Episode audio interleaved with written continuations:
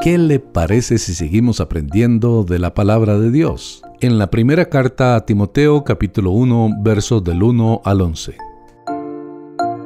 Pablo en su autodescripción hizo énfasis en sus credenciales, apóstol, y en su autoridad por mandato de Dios. Lo hizo como un estímulo personal para Timoteo y para que la carta pudiera ser utilizada como referencia ante cualquier cristiano de Éfeso que estuviera viviendo en pecado. Parece que esta carta fue escrita por Pablo durante su estancia en Macedonia, poco tiempo después de haber sido liberado de su encarcelamiento en Roma como se describe al final del libro de los Hechos. Aparentemente, después de su liberación, Pablo regresó a la ciudad de Éfeso. Ahí descubrió que, durante su ausencia, Éfeso se había convertido en el ojo del huracán de falsas enseñanzas. Él probablemente lidió con los líderes de la herejía personalmente, pero pronto vio necesario partir rumbo a Macedonia. Entonces dejó a Timoteo a cargo de los asuntos de la iglesia de Éfeso como su representante personal.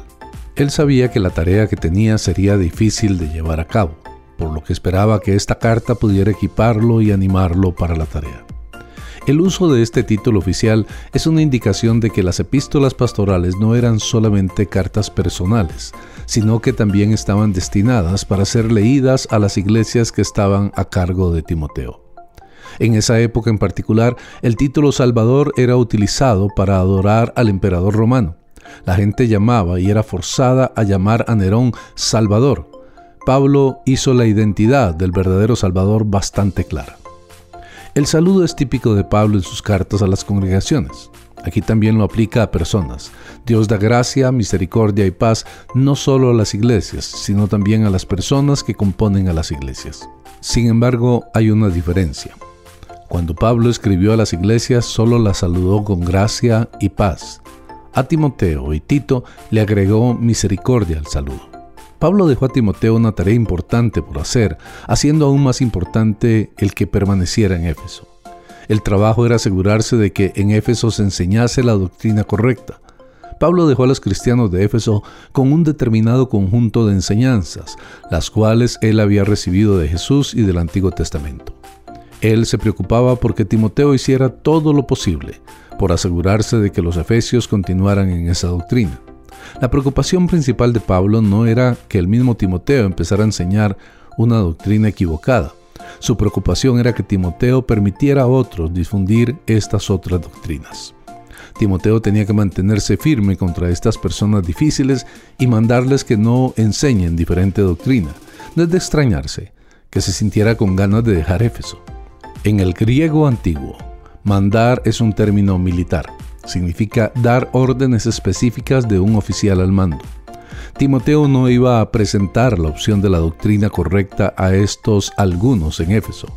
Él iba a mandar como un oficial militar. Parece que el gran peligro de estas enseñanzas, fábulas y genealogías interminables era que eran distracciones absurdas. Pablo quería prevenir la corrupción que se genera cuando la gente le da importancia a las fábulas y genealogías interminables en vez de la doctrina. Las distracciones absurdas también son peligrosas porque toman el lugar de la edificación de Dios que es por fe. Tal vez las genealogías interminables tenían algo que ver con las teorías de tipo gnóstico de las emanaciones de Dios. Tal vez estaban relacionados con el tipo de legalismo judío que buscaba la justicia a través de la virtud de su ascendencia. El fruto final de estas distracciones hechas por el hombre es evidente. Aunque puedan ser fascinantes y populares a corto plazo, a la larga no edifican al cuerpo de Cristo en la fe. El propósito de la ley se encuentra en la obra interna que realiza en el corazón y no solamente en el cumplimiento externo. Si no entendemos esto, es fácil convertirse en legalistas superficiales que solo se preocupan en cómo se ven las cosas en el exterior. Si pasar tiempo en la palabra de Dios no está produciendo amor nacido de corazón limpio, una buena conciencia o fe sincera en nosotros, algo está mal vana palabrería. Esto probablemente tenga en mente especulaciones vanas acerca de las escrituras, las cuales pueden tener valor analítico o para entretenimiento, pero nunca fueron hechas para ser nuestra dieta espiritual. La gente problemática de Éfeso ni siquiera entendía las implicaciones de sus propias enseñanzas. El propósito de la ley es el mostrarnos nuestro pecado, no llevarnos a ser justificados. No fue hecha para el justo, como en Gálatas 3, 24, 25, sino para los transgresores y desobedientes, para mostrarles su pecado. La idea no es que la ley no tiene nada que decir al justo, sino que habla específicamente a los impíos. En la mente de Pablo, sana doctrina y la conducta correcta están vitalmente conectados. Estas acciones pecaminosas se oponen a la sana doctrina. En Éfeso, la iglesia existía en medio de una cultura marcada por los pecados ahí mencionados y aquellos que enseñaban las falsas doctrinas permitían de alguna forma o promovían este estilo pecador de vivir. Para el apóstol no era agradable mencionar a más de este grupo maldito, pero deja que la ley sea quien los maneje y les sea de obstáculo. Como bestias ingobernables, perros, leones, leopardos, están encadenados y enjaulados para que no hagan ningún mal.